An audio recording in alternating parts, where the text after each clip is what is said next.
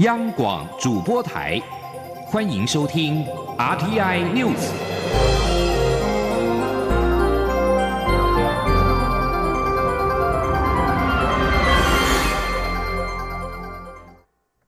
各位好，我是主播王玉伟，欢迎收听这节央广主播台提供给您的 RTI News。今天是二零二零年十月十七号，新闻首先带您关注。利荣航空一架军包机十五号执行东沙岛飞行任务时，安全考量被迫返航。交通部民航局在十六号公布完整的通联记录，香港航管明确告知台湾航管，香港无法接受该航空器。此处指的是利荣航空包机。根据通联记录显示，香港临时通知利荣班机将经过的交接点有危险区。航空器高度要在两万六千英尺或以上才安全，并坦诚没有事先发布飞航公告。台湾航管追问是否有军演，香港航管回复我无法告诉你更多。至于香港民航处指示台湾方面取消有关航班进入香港飞航情报区的要求，民航局对此表示，十五号是在非安考量之下被迫返航，并非香港所称主动取消。民航局呼吁香港应厘清并说明事件的过程及原因，希望类似影响飞安事件不再发生，期待香港未来依国际规范共同维护国际飞航安全及秩序。我国防部长严德发十六号对此表示，经过查证，当时中共在周边的海空域没有任何的军演活动，没有异常。希望中共当局遵守国际飞航组织的规范，不要破坏国际飞航的秩序。前天记者刘玉秋的采访报道。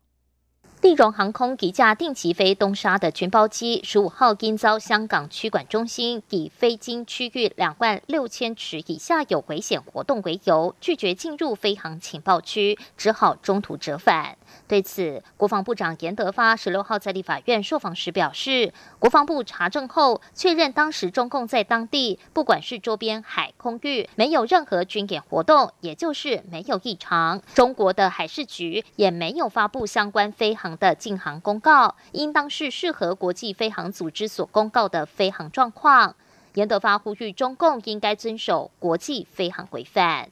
那就状况都正常了，适合国际飞航组织所公告的一些飞航的一个状况。那么发生这个情形，我们呃当然也希望呃中共当局要遵守国际飞航组织的规范，要重视国际飞航的安全，不要破坏国际飞航的秩序。交通部长林佳龙也说，因为香港第一时间没有飞航的公告，所以民航单位已经提醒香港飞航区管中心，应依据国际民航。组织的相关规定进行公告，后续有关航班会依据规定做安排。行政院长苏贞昌也强调，飞航应该照飞航的标准与国际的惯例来做，香港不应该影响我方相关飞航的运作。至于这是否为中国大陆的小动作，苏贞昌则说，目前还在了解中。中广电台记者刘秋采访报道。关注司法焦点。协助在台湾寻求庇护香港人维持生计的保护伞餐厅，十六号遭人泼洒秽物。大陆委员会晚间表示，严厉谴责滋事行为，并强调政府将追究相关人士责任，确保在台经商环境的安全及合法权利。民进党发言人严若芳表示，对于这样的行为表示谴责，相信警方一定会尽速查明真相，并向社会说明，以彰法治。香港二零一九年发生反送中运动，不少参与抗争的香港人因为害怕遭港府秋后算账，来台寻求庇护。为了协助在台寻求庇护的港人维持生计，今年四月间在台北开设保护伞餐厅，提供部分因此来台被称为手足的香港人就业机会。保护伞餐厅并不是第一起在台港人受到攻击的事件。今年四月间，台湾铜锣湾书店创办人林荣基在书店开幕前夕，于台北市中山北路附近遭到三名男子泼洒红漆。泼漆者落网后声称不满林荣基关于香港民主人权的理念及诉求，因此犯案。警方表示，关于保护伞餐厅遭人泼粪事件，已经成立专案小组调查，并且锁定特定嫌犯影像，根据其来去路线及所搭乘的交通工具积极查缉。北市府也严厉谴责暴力行为，并请警局全力缉凶。前天记者欧阳梦平的采访报道。位于台北市新生南路三段的保护伞餐厅，是由替香港反送中运动担任义务律师的黄国同协助开设，帮助因为参与反送中而在台寻求庇护的港人合法工作。台北市政府警察局大安分局侦查队队长谢志新表示，该分局在十六号中午十二点十分左右接获一一零报案，指该餐厅遭一名黑衣男子持秽物往柜台泼洒，并随即往温州街巷弄逃逸。大安分局已经成立专。案小组目前锁定特定犯嫌的影像，正根据其来去路线及搭乘的交通工具积极追查。他说：“本分局啊，立即成立专案小组到现场勘查。现在目前调阅监视器啊，啊已经锁定啊特定犯嫌的影像啊，那正积极在查缉中。啊，至于啊犯嫌的动机啊背景啊有无造成唆使，我们会在到案以后再厘清。”谢志新指出，店家表示并未在外有任何纠纷或结仇。至于是否与铜锣湾书店负责人林荣基在四月遭到泼漆，或是统派人士所为，谢志新表示，目前都是臆测之词，还不敢妄下定论。等到嫌犯到案后，会积极厘清。大安分局近期也会加强巡守，防止类似案件再发生。台北市政府副发言人戴瑜文则指出，台北市长柯文哲在第一时间就掌握最新的情况，已要求警察局全力查办，务必尽速缉拿凶手。戴瑜文并表示，台北市是民主、自由、法治的城市，绝不容许暴力事件侵害善良的人民，是否严厉谴责暴力行为？中央广播电台记者欧阳梦平在台北采访报道。为了降低冤案发生以及强化救济的机制，司法院提出刑事补偿法修法，大幅放宽适用范围。不过，民间团体仍然是质疑，虽然修法纳入未受人身自由拘束的无辜受害人也能补偿，但是补偿的金额偏低，而且补偿精神仍停留在金钱补偿。呼吁政府建制无辜者受害辅助机制，提供社会复归、关系重建、就业、经济等各种协助。前天记者刘玉秋的采访报道。行政院日前通过司法院函请会衔的刑事补偿法修正草案，大幅放宽刑事补偿适用范围。时代力量立委邱显智十六号举行公听会，邀集民间团体与冤狱平反者等提供修法意见。针对修法将侦查、审判过程或判决结果未受人身自由拘束的无辜受害人纳入申请刑事补偿，出席的民间团体多表肯定，但仍质疑补偿金额偏低。交通大学。科技法律研究所副教授金梦华表示，以遭估指性侵平反改判无罪的陈龙奇案为例，他被判了四年后逃亡多年，以八到十八个基数计算，最多可拿到新台币三十六万元的刑事补偿。但三十六万换一个人的尊严，令人非常尴尬，不能算是补偿。法律人搞了半天，搞了两搞了两三年，才生出一个以前从来没有的条文。这个条文的精神是进步的，但是最后他只能拿到三十六万。情何以堪？用三十六万。换一个人的尊严。台湾无辜者行动联盟执行长黄志贤也认为，受害人补偿机制中，即便是死刑，司法院裁量权可增加一万到三万后，最低仅有四十万，最高也只有一百五十万补偿。就连汽车强制责任险的死亡给付都有两百万，而冤案是国家级别造成的侵害，相形之下，这部分金额偏低。台湾冤狱平反协会执行长卢世祥则指出，虽然司法院的修法版本将未受人身自由拘束纳入，并将可规则事由部分删除，但针对受理补偿事件之机关决定补偿金额时，又将受害人有虚伪自白、逃亡、干扰证据调查或其他事由纳入可规则，有借尸还魂的疑虑，判司法院多加考量。冤狱平反者郑信泽则说，逝去的青春无法补偿。但至少补偿的态度应该认真，希望政府担当起一定的责任。除了对冤案受害者给予补偿金外，更要落实帮助富贵社会辅导就业问题。黄志贤也提醒，整体司法院所提的修法补偿精神仍停留在金钱补偿，没有落实司改国事会议的决议。他建议应该建制无辜者受害辅助机制，参考新住民发展基金模式，成立类似无辜者特别补偿基金，针对他们的短期居住、心理建设、贷款工作、教育推广等提供协助，或是统合犯罪被害人保护以及无辜者的辅助，成立犯罪被害人保护基金，协助无辜者复归社会。中广电台记者刘秋采访报道。继续关注财经消息。新台币对美元汇率近期站稳二十八元关卡，央行总裁杨金龙表示，这可能会是新的常态。不过，进出口商品目前没有明显反映汇率而调降价格。台北市进出口工会在十六号指出，现行贩售的进口商品多半是在先前新台币较为弱势时下定，需要至少一到两季消化库存，而且汇率并非影响价格的单一因素，是否要降价还得考量成本及市场需求。前天央广记者谢嘉欣的采访报道。美国祭出无限量货币宽松政策，新台币近期升势不断，甚至已经站稳二十八元大关。台北外汇市场十六号收盘时，新台币对美元汇价虽贬值一点九分，但仍在二十八点九七九元。中央银行总裁杨金龙日前也坦言，新台币二十八字头可能会是短期的新常态，而新台币持续走升，进口成本相对减少，消费者也期盼购买进口商品时可以享受汇率红利，省点荷包。中央大学财经中心执行长吴大任就指出，进口产品应适度反映汇率，包括进口美国牛肉、玉米、大豆等农产品，还有油价，应该都有降价空间。不过，这也要看市场情形而定。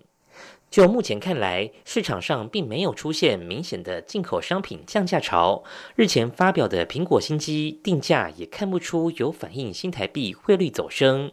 台北市进出口工会说明，单就汇率而言，厂商向国外下单的时间并非现在，进货成本比现在高，厂商可能得先花一两季的时间将库存消化完毕，再做打算。且汇率也并非是影响成本的唯一因素。台北市进出口工会处长徐玉凤说：“消费者没有需求，那自然就是价格就会低。那如果说需求很大，或是厂商会在考虑汇率以外的因素，哦，通常厂商还有管销、人发财一些的成本，所以汇率只是其中的一环，比较难说用这样子来显示说是不是商品会降价。”台北市进出口工会指出，一般而言，若厂商想趁着这一波汇率操作行销宣传手法，才可能会立即调降价格。中央广播电台记者谢嘉欣采访报道。继续关心国际消息，美国媒体近日报道，美国民主党总统候选人拜登之子的电邮丑闻，但脸书及 Twitter 禁止转贴相关报道。美国参议院司法委员会十六号表示，将传唤两家社群媒体执行长前来作证。纽约邮报近日在报道当中指称，取得一台拜登之子杭特所丢弃的电脑，并且说电脑当中存有涉及拜登父子在乌克兰商业事务的资讯。但是，拜登竞选团队对此否认。拜登曾见过报道当中提及的乌克兰商人，脸书和 Twitter 在新闻真实性有疑虑的情况之下，限制用户转贴相关的新闻连结。而共和党阵营对此大为光火，说脸书和 Twitter 此举实为有党派偏见的审查制度。民调落后的美国总统川普也毫不留情，痛骂这两大社群媒体。参议院司法委员会十六号表示，将在下周举行听证会，强迫推特执行长杜袭前来作证，并且已经邀请脸书执行长祖克伯前来作证。而推特执行长杜袭十六号坦言，推特以内容有疑虑为由，直接封锁相关的新闻连结，这么做是错的。推特在十五号稍早暂时禁止了川普竞选连任的账号、白宫新闻秘书麦克内尼和纽约邮报的账号推文。而 Twitter 政策主管盖德十五号晚间表示。公司这项举措在收到外界回应之后，已经决定修改遭害资料政策，不会再移除相关内容，除非它直接被骇客或是他们的同伙所分享。关注疫情对美国的影响，美国政府今天公布，截至九月三十号的财政年度预算赤字增加了百分之两百一十八，达到三点一兆美元，创下新高纪录。主要是因为政府大举支出，以支撑经济度过这一波冠状病毒疾病大流行。法新社报道，美国九截至九月三十号的财政年度预算赤字大幅攀升，是两千零九年全球金融危机所创的预算赤字记录一点四兆美元的两倍之多。由于支出增加以及企业普遍关闭，导致税收缩减。美国财政部指出，政府负债扩增至二十六点九兆美元，已经超越美国经济规模。这里是中央广播电台。这里是中央广播电台台湾之音。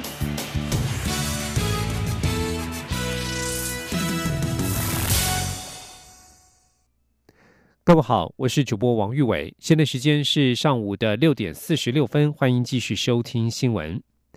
根据中央气象局最新资讯，在今天清晨五点零六分发生瑞士规模四点零的地震，震源深度十五点九公里，震央位于台南市政府东北方十二点五公里，位于台南市新市区，最大震度台南市四级。各地最大震度包括了台南市四级、嘉义县二级、高雄、云林、嘉义市、彰化县都是一级的震度。医药消息：蔡英文总统十六号晚间到澎湖市岛三军总医院澎湖分院新导管室的运作概况。总统表示，已经看到一个具有规模而且有医学中心水准的医疗单位，期盼因为国军的投入，澎湖乡亲可以得到最好、水准最高的医疗服务。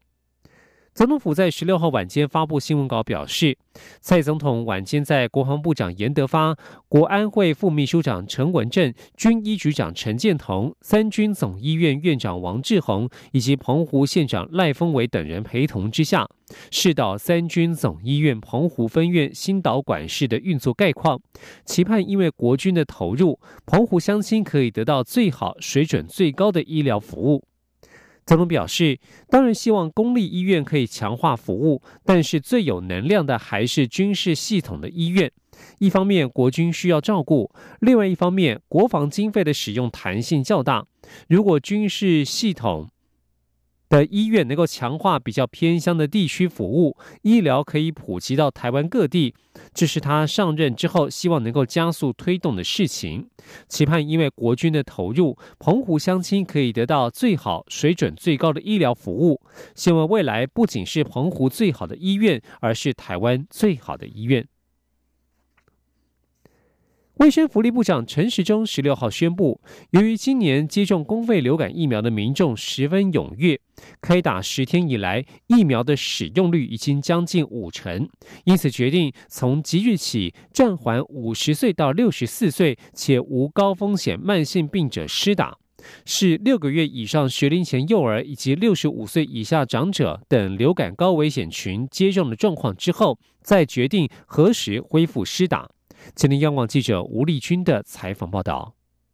受到俗称武汉肺炎的 COVID-19 疫情影响，今年公费流感疫苗自十月五号开打迄今，已有两百九十七万人施打，疫苗使用率近五成，相较去年同期，仅有两百二十六点八万人接种。为此，卫副部长陈时中十六号宣布，将自十七号起优先接种感染流感并发重症的高风险族群，也就是六个月以上至国小入。学前幼儿和六十五岁以上长者。至于五十到六十四岁且无高风险慢性病者，暂缓施打。不过，有慢性病者不在此限。陈时中强调，在疫情影响下，民众防疫意识普遍提高，日常生活普遍都会落实戴口罩、勤洗手、维持社交距离等良好卫生习惯。因此，预期今年流感疫情将较往年趋缓，呼吁大家不用紧张。他说。对我们五十岁到六十四岁健康的成年人暂缓施打，不用太急。今年因为大家的卫生习惯比较好，所以门急诊类流感就诊的人次，去年第四十一周是七万五千多人，然后第五十一周高峰是十万一千九百人。那今年到第四十一周是三万四千五百三十九人。那因为流感住院的，我们到现在都没有流感的重症，所以今年疫情应该是比去年稳定。陈时中进一步指出，去年自费加公费的疫苗总数达六百七十八万剂，人口涵盖率百分之二十八点六，而且到一月底还剩三十几万剂。今年则备有七百四十八万剂，人口涵盖。率达百分之三十一点七。不过，由于疫苗每天配给的量有限，供应速度没那么快，大家分流一下，也可疏解排队等候接种的时间。至于何时可恢复施打？端视高风险族群的施打率达一定程度后才会决定。目前全台五十到六十四岁人口大约五百三十万人，迄今已有七十四万人接种，接种率百分之十四，距离接种目标百分之十八点七相去不远。去年同期只有百分之九点九。至于学龄前幼儿人数大约一百一十四万人，施打目标。是百分之五十四点二，目前仅有一半，不及去年同期的百分之三十四点八。中央广电台记者吴丽君在台北采访报道。而在有关俗称武汉肺炎的二零一九年冠状病毒疾病 （COVID-19） 的疫情方面。中央流行疫情指挥中心指挥官陈时中表示，由于国际疫情未见趋缓，部分国家甚至是再创新高，加上台湾境外移入的个案日益增加，为了避免秋冬季节第二波疫情来袭，将在十一月中寄出更加紧缩以及严管的秋冬专案。前林央广记者吴丽君的采访报道。中央流行疫情指挥中心指挥官陈时中十六号面对记者提问，台湾境外移入的武汉肺炎个案持续增加，眼见国外疫情始终不见趋缓，尤其法国最近再创新高，会不会担心秋冬之际疫情卷土重来？陈时中坦言，第二波疫情确实可能再起，因此将于十一月中启动更为紧缩及严管的。秋冬专案，他说：“整体未来在秋冬是不是有进一步的疫情？那我相信是非常有可能。啊，尤其在欧洲也都是持续在创新高。那美国看起来也没有减缓的取向。所以在国内，哈，我们现在境外移入的风险也越来越多。所以我们大概应该是在十一月中会宣布一个秋冬的专案，等于是一个稍微紧缩跟严管。”当然，我们要看看整体的情况。我们认为到十一月中那个时候来决定，哈，应该是恰当的时间。不过，陈时中并未透露更具体的紧缩及严管措施为何。至于指挥中心十六号上午邀集各部会召开的旅游泡泡会议，主要是不同部会交换意见并进行分工，预计下周才会提出具体计划。对于有媒体提出关切，香港是否会纳入旅游泡泡的选项，陈时中则回应，目前不在讨论范。围内，中央广播电台记者吴丽君在台北采访报道。关注农业讯息，百香果营养美味兼具，逐渐被国内手摇饮店所使用。但是要取百香果汁，必须用刀切开再挖取，令不少人觉得相当麻烦。加上台湾手摇饮市场飞快成长，对于百香果取汁的需求大。农委会农事所在十六号发表了全球第一台不沾手的百香果取汁神机，希望省去民众取百香果汁的麻烦，也希望助攻国产百香果进军茶饮市场。吉林记者杨仁祥、陈林信宏的采访报道。